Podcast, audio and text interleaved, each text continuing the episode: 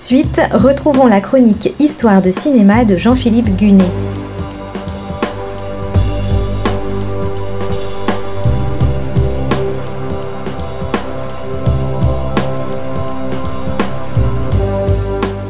Paul Newman, vous le connaissez pour ses rôles dans Le Gaucher, L'Arnaqueur, Luc la main froide, Butch Cassidy et le Kid, La Tour infernale ou encore La couleur de l'argent.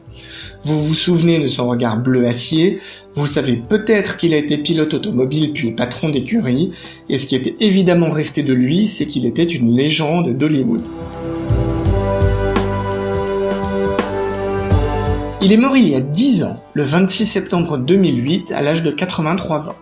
Je pourrais vous faire sa biographie, je pourrais vous parler de la manière dont il s'est imposé au cinéma en 1956 avec Marqué par la haine. James Dean, avec qui il avait fait l'acteur studio, venait de se tuer dans un accident de voiture, Paul Newman l'a remplacé au pied levé. Mais en fait, je préfère vous raconter Paul Newman autrement. S'il était une légende vivante du cinéma, il était aussi une star exemplaire.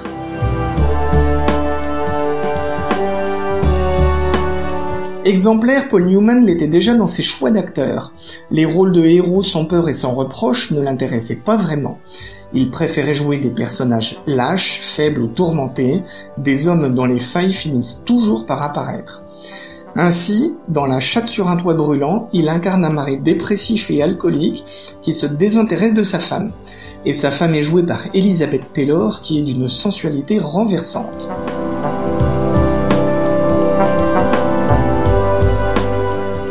Le film date de 1958, il est un carton au box-office et il vaut à Paul Newman la première de ses dix nominations aux Oscars. À cette époque, il a 33 ans. Was your bathwater cool? No. I know something make you feel cool and fresh. Alcohol rub. Cologne. No thanks. We'd smell alike, like a couple of cats in the heat. En 1969, dans Butch Cassidy et le Kid, Paul Newman joue un gangster moins flamboyant qu'il n'en a l'air.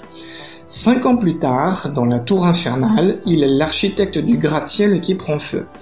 Il fait ce qu'il peut pour sauver des gens et c'est quand même lui qui vient à bout de l'incendie avec le colonel de pompiers incarné par Steve McQueen. On se dit donc, ok, c'est bon, cette fois il joue un vrai héros.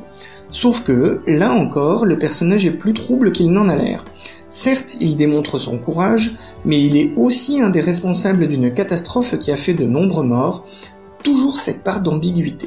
Any decisions that were made for the use of alternate building materials were made because I, as a builder, have a right to make those decisions.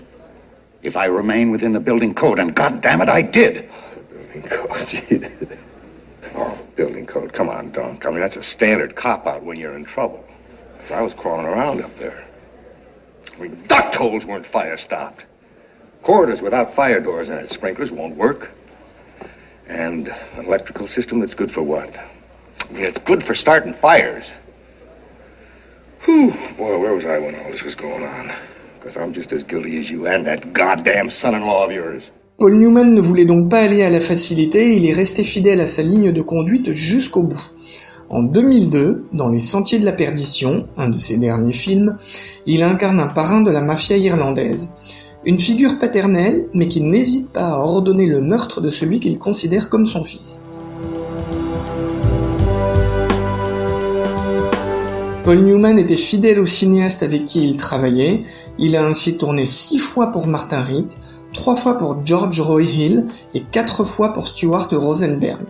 Dans sa vie privée, il a épousé en seconde noces la comédienne Joan Woodward en 1958. Fait rare à Hollywood, leur mariage a duré 50 ans, jusqu'à la mort de l'acteur. Ils menaient une vie discrète dans le Connecticut, ils ont été parmi les premières stars à choisir d'élever leurs enfants hors de la Californie.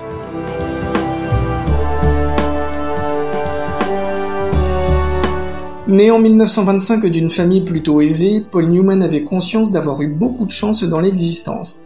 Et c'est ainsi qu'au début des années 1980, il a décidé d'investir dans des actions caritatives. Il crée un centre de soutien aux victimes de la drogue et l'alcool. Cette décision est la conséquence d'un drame personnel. En 1978, son fils Scott, issu de son premier mariage, était mort d'une overdose à l'âge de 28 ans.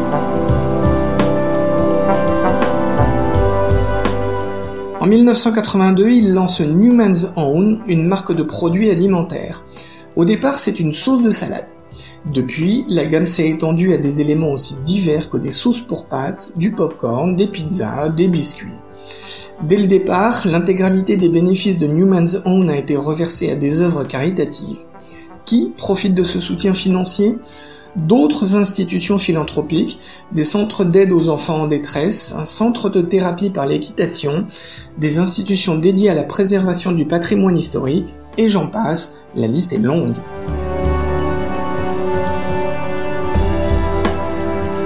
Newman's Own est une affaire florissante. Depuis sa création, 530 millions de dollars ont ainsi été redistribués. Ce qui a amené l'acteur à dire un jour, avec l'humour qui le caractérisait, le truc gênant, c'est que ma sauce de salade gagne plus d'argent que mes films. En tout, Paul Newman aurait investi plus de 120 millions de dollars de sa fortune personnelle dans ses actions caritatives. Dix ans après sa mort, beaucoup de ses films sont des classiques. Newman's Own existe toujours et poursuit son activité.